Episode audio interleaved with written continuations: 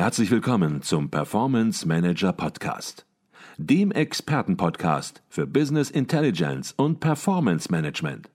Inspirationen, Know-how und Impulse für Controller und CFOs, die noch erfolgreicher sein wollen. Ihr heutiger Gastgeber Peter Blum.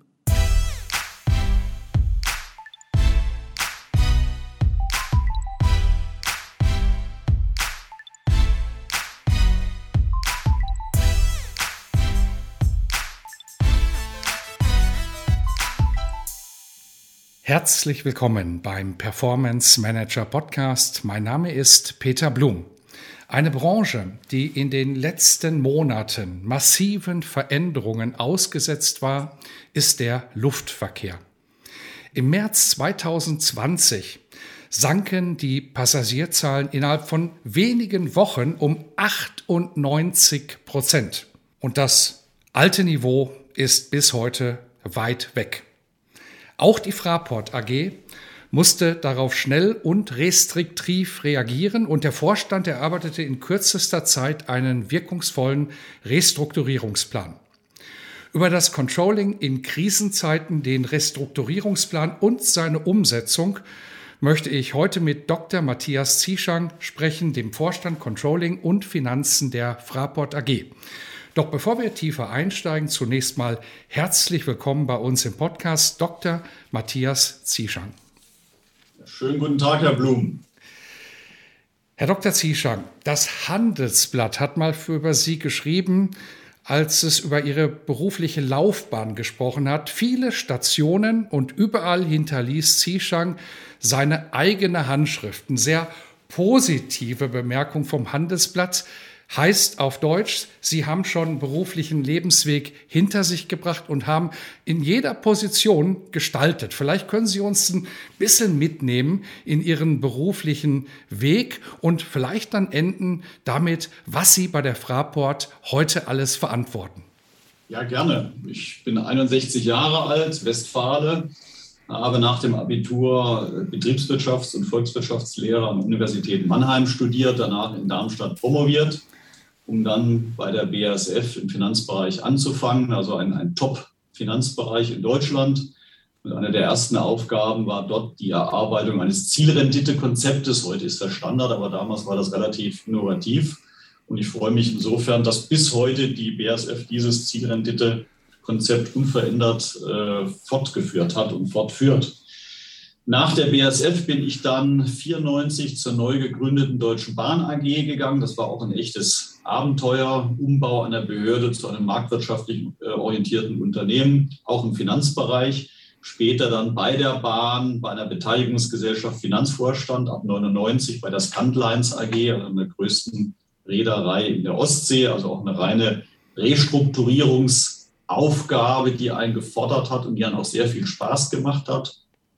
Ab 2001 dann Finanzvorstand bei der DB Netz AG, also der Infrastruktursparte der Deutschen Bahn, die seinerzeit auch einige Kostenprobleme hatte, insbesondere mit dem Neubau der Hochgeschwindigkeitsstrecken, die kostenmäßig aus dem Ruder gelaufen sind. Das bedarf dann auch einer harten Gegensteuerung, unter anderem auch einen Personalabbau von seinerzeit 50.000 Mitarbeitern, anfangs bis auf etwas über 30.000.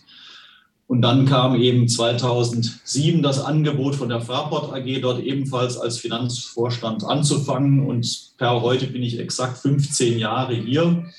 Äh, immer Finanzen, Controlling, Einkauf, ähm, Versicherungen, also das klassische kaufmännische äh, Gebaren, das mir viel Freude macht. Der Luftverkehr ist eine tolle, tolle Branche mit vielen Höhen und auch einigen Tiefen, wie Sie bereits geschildert haben sodass es niemals langweilig wird. Sie haben gesagt, 15 Jahre nun bei der Fraport.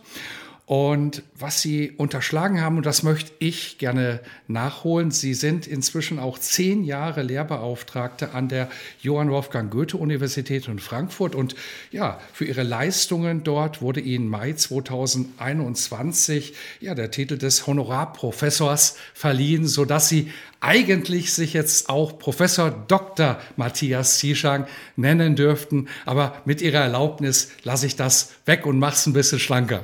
Ja, klar. Jetzt kennen viele die Fraport AG und kennen einen großen internationalen Flughafen in Frankfurt und denken, Mensch, das ist es möglicherweise auch schon. Klar, ein großes Unternehmen, aber hinter der Fraport steckt noch so viel mehr. Und vielleicht können Sie ein bisschen berichten, was die Geschäftsfelder und auch die Beteiligungen der Fraport AG sind. Gerne, denn wie Sie gesagt haben, viele verbinden ja mit dem Namen Fraport den Frankfurter Flughafen. Das ist immer richtig, aber das ist ja nur ein Teil der Geschichte, denn mittlerweile besteht ja der Fraport-Konzern aus rund 30 Flughafenbeteiligungen und äh, diese Anzahl ist weiter im Wachsen begriffen. Aber zunächst nochmal zur Struktur und zu, zum Aufgabenbereich des Konzerns. Der Konzern äh, besteht aus vier Geschäftsfeldern. Drei davon sind hier in Frankfurt äh, aufgestellt und das vierte Geschäftsfeld deckt alle, alle internationalen Beteiligungen ab. Hier in Frankfurt haben wir natürlich zunächst einmal das Herz, das nennt sich Aviation, das ist die Infrastruktur, also das Betreiben der Terminals, äh, der, der Start- und Landebahn, also der gesamte operative Betrieb inklusive auch der Sicherheit, also das, was eigentlich den Flughafen ausmacht. Darüber hinaus haben wir als zweites äh, Segment das Retail- und Real Estate-Geschäft. Ich sage mal intern, das ist das Glamouröse, denn dort verdienen wir am meisten Geld, dort sind die höchsten Margen. Warum? Weil wir natürlich davon profitieren, dass unsere Kundschaft, sprich die Passagiere, was das Einkommen anbelangt, eher über dem Durchschnitt der Gesellschaft stehen, das heißt auch eine hohe Zahlungsbereitschaft und Fähigkeit haben. Und das drückt sich eben aus durch hohe Umsätze in den Geschäften, auch in den Restaurants. Eben auch das Immobiliengeschäft ist eine Säule in der Gestalt, dass wir eben zahlreiche Verwaltungsgebäude, aber eben auch Hangars, äh, Logistikinfrastruktur vermieten und damit eben auch einen konstanten, stabilen Strom an Einnahmen zu verzeichnen haben. Dann haben wir noch ein drittes Segment, das ist das Ground Handling oder deutsch die Bodenverkehrsdienste also letztendlich das B- und Entladen der Flugzeuge, äh, Kerosinversorgung, Reinigung, äh, Fäkalien, Entsorgung, alles, was um das Flugzeug herum relevant ist, inklusive auch des Betreibens der Gepäckförderanlage, die ja zentrales Element eines internationalen Hubs für den Umsteigeverkehr ist. Das ist also Frankfurt.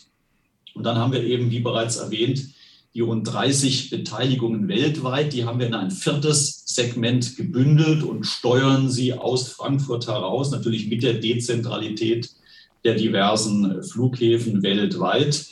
Und das ist natürlich das am schnellsten wachsende Geschäft. Und mittlerweile äh, machen wir über 50 Prozent unserer Profitabilität mit dem Auslandsgeschäft. Und dieser Anteil wird tendenziell eher weiter steigen sodass wir uns mit diesen zwei Säulen, diesen zwei strategischen Säulen sehr wohl fühlen und auch perspektivisch immer am weiteren Ausbau dieses Konzernportfolios arbeiten werden.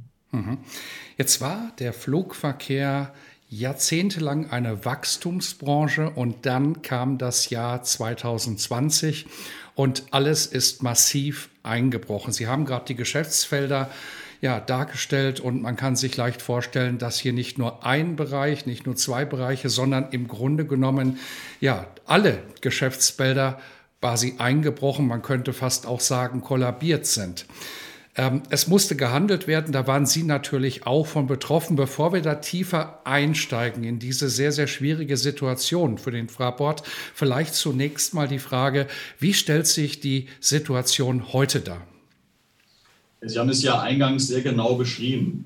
Anfang, also im März, April 2020 ist etwas passiert im Flugverkehr, was keiner vorher für möglich gehalten hätte. Der Flugverkehr selber wächst ja seit den 50er Jahren kontinuierlich, also immer ungefähr 5 bis 6 Prozent Passagierwachstum pro Jahr, also eine, eine wunderbare Branche, die natürlich immer die ein oder andere Krise schon mal gehabt hat, also Golfkriege, 9-11, SARS, also auch Pandemien gab es schon. Das waren dann immer so kleine, oder die Lehman-Krise, die Finanzkrise, waren immer so kleine Rückgänge im einstelligen prozentualen Mengenbereich für ein, maximal zwei Jahre. Und dann ging es wieder aufwärts. Also das war einfach das, das eherne Gesetz des Wachstums in der Luftverkehrsindustrie. Und dann kam der März, April 2020 und es geschah etwas, was noch nie da war. Der gesamte Luftverkehr weltweit ist zum Erliegen gekommen. Wir haben die Zahl genannt, minus 98 Prozent, faktisch kein Verkehr mehr, keine Umsätze mehr und die Branche stand vor dem Aus. Das war, ich sage immer, das Armageddon der Luftverkehrsindustrie oder nicht das Aufkommen eines, sondern ganzer Schwärme von schwarzen Schwänen. Und da musste man umgehen und wir kommen ja nachher drauf, was wir da gemacht haben. Aber die Frage war ja, wie sieht es momentan aus? Momentan sind natürlich die Passagierzahlen nach den diversen Corona-Wellen wieder etwas angestiegen, mal mehr, mal weniger. Wir sind momentan äh, bei rund 50 Prozent des Vor-Corona-Niveaus. Also wir freuen uns, dass wir schon wieder 50 Prozent der Passagiere zurzeit begrüßen dürfen. Aber das heißt im Umkehrschluss, die Hälfte fehlt immer noch. Und das zeigt, dass wir eben noch weit von einer Normalität im Luftverkehr entfernt sind. Mhm. Wenn wir ein bisschen in die Zukunft vielleicht schauen, dann gibt es da ja unterschiedliche Trends, unterschiedliche Trends, wie sich ja, Passagierzahlen in der Zukunft weiterentwickeln werden. Und das ist natürlich auch eine ganz, ganz wichtige Fragestellung für einen Fraport, der ja nicht nur von heute auf morgen denkt, sondern ja, über Jahrzehnte hinaus auch entsprechend nachdenken muss bei Entscheidungen. Wie sehen Sie den Trend für die Zukunft? Welche Szenarien möglicherweise haben Sie auf dem Schirm? Also da muss man erstmal die unterschiedlichen Passagiercluster unterscheiden, denn jedes dieser Cluster wird wahrscheinlich eine unterschiedliche Entwicklung in der Zukunft vollziehen. Also in der Luftfahrt unterscheidet man einmal den reinen Leisure-Verkehr, das sind im Prinzip die, die Touristen, die natürlich zahlenmäßig sehr stark sind. Und als zweites Cluster haben wir die sogenannten VFR-Verkehre, also Visiting Friends und Relatives, also Besuche von Bekannten, Verwandten, ethnische Verkehre. Und das dritte Segment sind die Geschäftsreisen. Jetzt müssen wir der Reihe nach mal durchgehen, wie sich immer nach Corona diese Segmente entwickeln. Zunächst einmal mit dem Leisure-Verkehr. Da sind wir absolut optimistisch. Wir sehen das momentan schon für den Sommer jetzt. Die Leute, immer wenn Restriktionen fallen, wollen wieder in den Urlaub reisen. Und ich sage mal, alle Teilnehmer in der Luftverkehrsindustrie gehen eigentlich davon aus, dass spätestens im Sommer 23 die Leisure-Verkehre wieder auf dem Vor-Corona-Niveau sich bewegen werden. Also sehr optimistisch und danach wieder dieses normale Wachstum von irgendwie drei, vier, fünf Prozent per annum. Das zweite Segment, also Visiting Friends and Relatives, ist ähnlich zu sehen, also bedingt durch die Internationalisierung, bedingt auch durch Migration, äh, auch steigenden Wohlstand, äh, besuchen immer mehr Menschen, Freunde und Verwandte. Also auch hier gehen alle Marktteilnehmer davon aus, dass wir in 23 eigentlich wieder auf dem 2009er Vor-Corona-Niveau sein werden und hier vielleicht sogar überproportionale Wachstumsraten danach in der Zukunft, also auch sehr optimistisch. Das gilt allerdings nicht für das dritte Segment, den Geschäftsreisenverkehr. Hier haben wir ja einen starken Einbruch erfahren durch Corona. Und jetzt sind aber andere Faktoren auch Corona-bedingt hinzugekommen. Einmal das, was wir jetzt machen, eine virtuelle Konferenz. Das heißt, man hat erkannt, man muss nicht mehr so viele physische Meetings abhalten. Es gibt Homeoffice, das wird sich auch perspektivisch zumindest teilweise durchsetzen. Das heißt einfach, die, die Notwendigkeit der häufigen persönlichen Kontakte ist geringer als vorher. Zweitens, durch die Krise, das ist ja auch immer das Primat der Finanzvorstände, hat man gelernt, mit sehr niedrigen Reisebudgets zu leben und die werden sich auch in Zukunft nicht mehr auf das Vor-Corona-Niveau erhöhen werden. Und das dritte Thema ist natürlich ein ganz entscheidendes CO2. Das heißt natürlich Interkontinentalreisen hinterlassen natürlich einen CO2-Fußabdruck und da alle Firmen auch darauf achten, den zu reduzieren, wird natürlich auch Druck auf die Reisehäufigkeit gemacht, sodass wenn Sie diese drei Faktoren zusammennehmen, ich relativ zurückhaltend bin, was die Erholung des Geschäftsreisenverkehrs anbelangt. Ich bin da in der Branche eher der Konservative, indem ich sage, ich bin am Ende froh, wenn 50 Prozent der Geschäftsreisenden wiederkommen werden. Würde mich freuen, wenn es mehr sind, aber aus heutiger Sicht glaube ich, dass das ungefähr das Potenzial ist. Das heißt, zwei Segmente, sehr optimistisch. Die Geschäftsreisenden werden nicht mehr auf das Niveau zurückkommen, das sie mal vor Corona hatten. Mhm. Ich glaube, man spürt, wie differenziert sie sich Gedanken machen in den unterschiedlichen Segmenten. Das ist ja auch ganz entscheidend für das Unternehmen. Und ich glaube, allein über dieses Thema könnten wir einen eigenen Podcast machen, wenn wir nicht über die Ereignisse eigentlich sprechen wollten, die sich März 2020 ereignet haben. Das Handelsblatt hat 2019 sehr positiv über sie berichtet. Ich sagte das am Anfang und dort steht auch ein Satz im Beitrag des Handelsblattes, der so ungefähr lautet, selbst wenn es mal irgendwo nicht so rund läuft, bewahrt Zishang Ruhe. Nicht rundlaufen ist eine Untertreibung für das, was im März 2020 passiert ist. Und das, was passiert ist, hat natürlich auch auf den Finanzbereich, auf ihren Verantwortungsbereich sofort massive Auswirkungen gehabt. Welche operativen großen Themenbereiche standen bei Ihnen sofort auf der Agenda? Sie haben ja einen schönen Begriff eben gewählt, es lief nicht mehr rund. Den kann ich eigentlich noch präzisieren, es lief eigentlich gar nichts mehr. Das haben Sie in der Krise selten, dass gar nichts mehr lief. Es gab kein Verkehr mehr und damit keinen Umsatz. Also normale Krisen sind ja dadurch gekennzeichnet, dass sie irgendwie 10, 20, 30 Prozent wegbricht oder auf der Kostenseite irgendwelche Kostenpositionen hochgehen. Aber dass Ihnen innerhalb von vier Wochen die Einnahmenseite wegfällt, da kann man da nicht mehr von unruhigen Prozessen reden, da hat man gar keine Prozesse mehr. Das war die Situation. Und ich kann Ihnen sagen, das war natürlich auch für uns erstmal eine Schockstarre, eine Situation, die keiner auf der Agenda hatte. Und ich sage ganz offen, da gab es Tage, wo wir eigentlich nicht wussten, wie es weitergehen soll. Keiner wusste es in der Branche. Wie lange hält das an? Kommt das wieder? Gab es Optimisten, die dachten, im Sommer ist der Verkehr schon wieder da. Dann gab es so die dahinter folgenden Optimisten, die dachten, also Weihnachten 2020 ist spätestens alles wieder da. Uns war irgendwie klar, wir wussten zwar nicht, wie lange das dauern wird, aber dass das in einem Jahr nichts wird, das haben wir irgendwie intuitiv alle verstanden. Da waren wir aber sicherlich auch die konservativsten in der ganzen Industrie.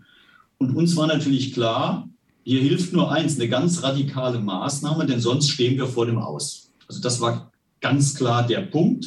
Also entweder machen wir jetzt was und schaffen das oder das war's. Und das Machen ist dann relativ einfach. Es gab eigentlich nur zwei Dinge, was man machen musste, wenn Sie keine Einnahmen mehr haben. Sie mussten auf der einen Seite schauen, dass Sie Geld reinbekommen, nicht aus dem Einnahmenprozess, einfach von den Banken, vom Kapitalmarkt. Nicht ganz einfach. Und das andere ist, dass Sie das Geld, was Sie permanent ausgeben, also Stichwort auch verbrennen, dass Sie das möglichst auf ein Minimum reduzieren. Das waren die die Hebel, die wir hatten. Da war eben Punkt eins, innerhalb kürzester Zeit auf das Geld, das wir hatten, noch möglichst viel draufzusetzen. Und ähm, da war uns auch klar, wenn sie keine Einnahmen mehr haben, dann findet das der Kapitalgeber auch nicht so sexy, weil er ja nicht weiß, ob er sein Geld zurückkriegt. Also hatten wir irgendwo so gefühlt vier Wochen Zeit, um die hohe Liquidität, die wir schon hatten, nochmal aufzupolstern, ehe der Markt verstanden hat, was hier eigentlich passiert. Das heißt, ehe die negative Perzeption ankommen würde, bis dahin die Liquidität so hoch zu fahren, dass wir einfach so eine Stärke haben, die uns auch über die Krise hinwegträgt. Und wir sind in die Krise reingegangen mit 1,7 Milliarden Euro Liquidität. Das ist eine absolute Größe, die sagt erstmal gar nichts aus. Aber wenn man sie in Beziehung setzt zum Umsatz, waren das ungefähr 50 Prozent unseres Vor-Corona-Jahresumsatzes. Äh, wir haben mal im Nachhinein geguckt, also die Firmen, die eigenständig die Corona-Krise überlebt haben, mit wie viel Liquidität sind die in die Krise reingegangen? Und umgekehrt die Firmen, die entweder Konkurs gegangen sind oder B vom Staat gerettet werden mussten, um eben den Konkurs zu verhindern, wie war deren Verhältnis? Das war eindeutig. Also alle Firmen, die es überlebt haben, ich sage mal Stichwort Wizz Air, Ryanair, Fraport, hatten zwischen 40 und 60 Prozent des Umsatzes an Liquidität vorgehalten. Extrem viel. Und alle anderen, deren Namen ich jetzt nicht nennen möchte, hatten alle Verhältnisse Liquidität zum Umsatz zwischen 10 und 20 Prozent. Das heißt, egal was die gemacht hatten, es war zu kurz, es hat nicht mehr gegriffen. Also das war einfach der entscheidende Schritt, reinzugehen mit viel Liquidität, aber und dann in vier Wochen nochmal hochzufahren, ehe jeder kapiert hat, was hier eigentlich passiert. Und das ist ja dann gelungen, indem wir eben in vier Wochen von 1,7 auf 3 Milliarden hochgefahren haben. Und da haben wir eigentlich den ersten Sprung zum Überlegen schon geschafft. Das andere war eben die Ausgabenseite runterfahren.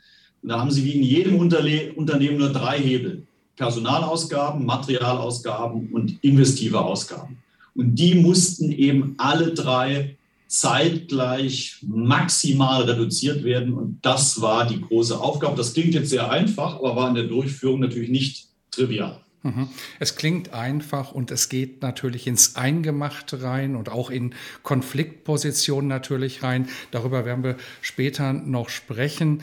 Jetzt haben mir manche Entscheider, mit denen ich gesprochen habe, auch über den März 2020 berichtet, dass sie aus der Finanzkrise, der, die zuvor war, viel gelernt hatten, auch was das Thema Kurzarbeit angeht. Während man dort noch oft gewartet hatte, gewartet hatte mit Entscheidungen, war man diesmal 2020, so die Aussage vieler Finanzer, besser gerüstet und hat sofort Entscheidungen getroffen.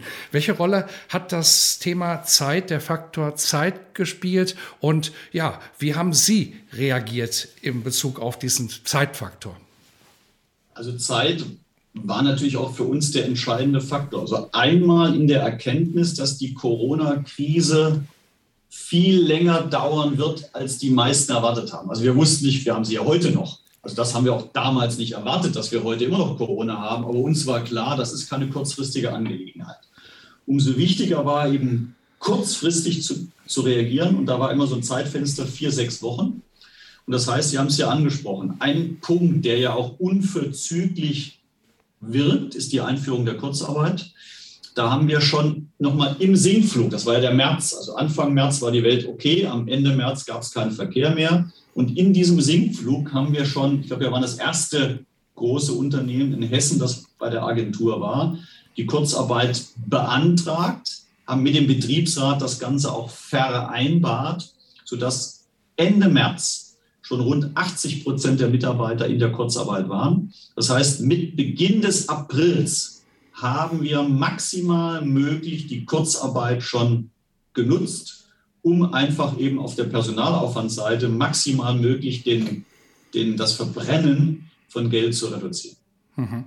Und damit sind wir auch schon voll drin in den Maßnahmen in sechs Schritten sozusagen, die Sie ausgearbeitet haben, um eine Restrukturierung voranzutreiben. Und der erste Schritt, ja, der war Top-Down-Ausarbeitung eines detaillierten Restrukturierungsplans. Das ist eine Aufgabe natürlich der Führungskräfte und des Vorstandes.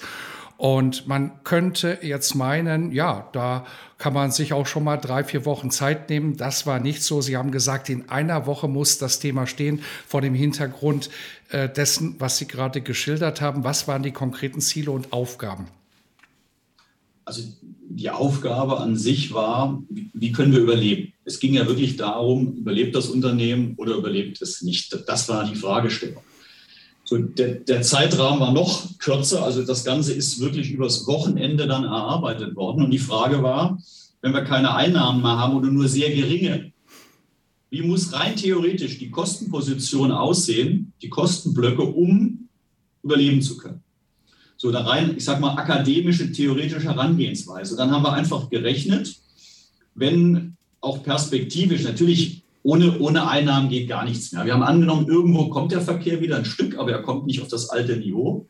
Und wie müssen rein rechnerisch die Kostenblöcke aussehen? Das haben wir errechnet einfach sozusagen über, ich sag mal, Excel. Wie müssen wir den Personalaufwand runterfahren? Wie müssen wir den Materialaufwand runterfahren? Natürlich bezogen auf die Segmente. Und wie müssen wir die Investitionen einkürzen? Da war noch keine Überlegung dabei, wie geht das? Geht das überhaupt? So nur rechnerisch, was ist die Höhe, die uns auch mittelfristig ein Überleben ermöglichen würde? So, das war sozusagen der Restrukturierungsplan. Und dann war natürlich die Diskussion erstmal im Vorstand, wollen wir das überhaupt angehen? Geht das überhaupt? Ist das machbar? Sie können sich die Diskussion vorstellen, zu sagen, das ist doch völlig unmöglich. Also man hat ja ein Gefühl dafür, was geht in normalen Zeiten. Und das war ja wirklich aus einem Fixkostenmodell ein Modell mit variablen Kosten zu machen. Und das war aber auch ein kurzer Prozess, wenige Tage, weil jedem klar war, wir haben keine Zeit. Und das Schöne war, dass am Ende der Vorstand gemeinsam, ich sage mal, den berühmten Rügli-Schwur gemacht hat. Das wollen wir versuchen. Das ist alternativlos, auch wenn der Begriff ein bisschen abgeschmackt ist. Den versuchen wir zu gehen und wenn der nicht funktioniert, dann war es das. Das war jedem klar. Also insofern musste das genau auf den Punkt erreicht werden, denn sonst wäre einfach der Fortbestand des Unternehmens in Gefahr gewesen. So, und das haben wir dann sozusagen an einem Wochenende erarbeitet, haben das im Vorstand besprochen und haben dann ganz klar gesagt, im Vorstand stehen wir 100 Prozent geschlossen. Im Vorstand ist ja auch immer eine diverse Veranstaltung, das ist ja ganz klar, in normalen Zeiten. Aber hier ging es darauf, da darf kein Millimeter Abweichung sein. Und da stand also wirklich der Vorstand wie berühmte Mauer, um zu sagen, das wollen wir umsetzen, denn das ist alternativlos. Mhm. Und das ist sicherlich auch wichtig gewesen, weil Sie haben Gesellschafter und Gesellschafter, ja öffentliche Gesellschafter, die Sie natürlich, ich will jetzt nicht sagen überzeugen mussten, aber deren Commitment Sie auf jeden Fall auch haben mussten, weil die Konsequenzen, die aus den Restrukturierungsmaßnahmen heraus resultierten, sind sicherlich keine PR für öffentliche ähm, Gesellschafter. Und vielleicht können Sie hierzu was sagen, was das für Herausforderungen war, dieses Commitment der Gesellschafter zu erhalten.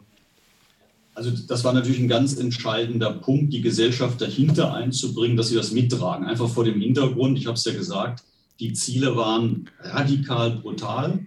Und das heißt, da sind natürlich auch viele Härten damit verbunden. Jetzt kann man sagen, im investiven Bereich schreit dann keiner, auch beim Materialaufwand. Das ist nicht schön, aber das ist jetzt irgendwo noch eine Sache, die machbar ist. Es wird natürlich kritisch, wenn Sie im Thema Personalabbau sind. Und da war natürlich einer der Hauptpunkte natürlich die Reduktion äh, des Mitarbeiterbestandes. Um Zielsetzung waren 4000 Mitarbeiter. Das ist natürlich eine enorme Zahl für ein Unternehmen, das noch nie in der Geschichte abgebaut hat. Es ging ja immer nur aufwärts. Und insofern war klar, das geht nur mit den Hauptgesellschaftern, nicht gegen sie. Und insofern gab es dann auch die Gespräche und auch die Darlegung der schonungslosen Analyse, zu sagen, die Situation sieht sehr schlecht aus, aber wir haben einen Plan. Aber das Negative des Planes, da sind halt Dinge drin, die tun weh. Die tun den Mitarbeitern weh, die tun dem Umfeld weh. Das ist eine ganz radikale Maßnahme. Aber die Alternative wäre eben gewesen, der Fortbestand des Unternehmens wäre nicht mehr gegeben oder die Gesellschafter hätten eingreifen müssen und ein Bailout realisieren. Und dann war relativ schnell klar, dass dieser Plan auf Akzeptanz gestoßen ist, mit der klaren Maßgabe, setzt das um, macht es schnell, äh, um das Unternehmen wieder ins Gleichgewicht zu bringen. Und wir tragen das voll mit. Und das war letztendlich der Schlüssel, also das geschlossene Stehen des Vorstandes auf der einen Seite und die volle Rückendeckung der zwei Hauptgesellschaften, also Land Hessen und Stadt Frankfurt auf der anderen Seite, die dieses Maßnahmenpaket in Gänze mitgetragen haben. Mhm.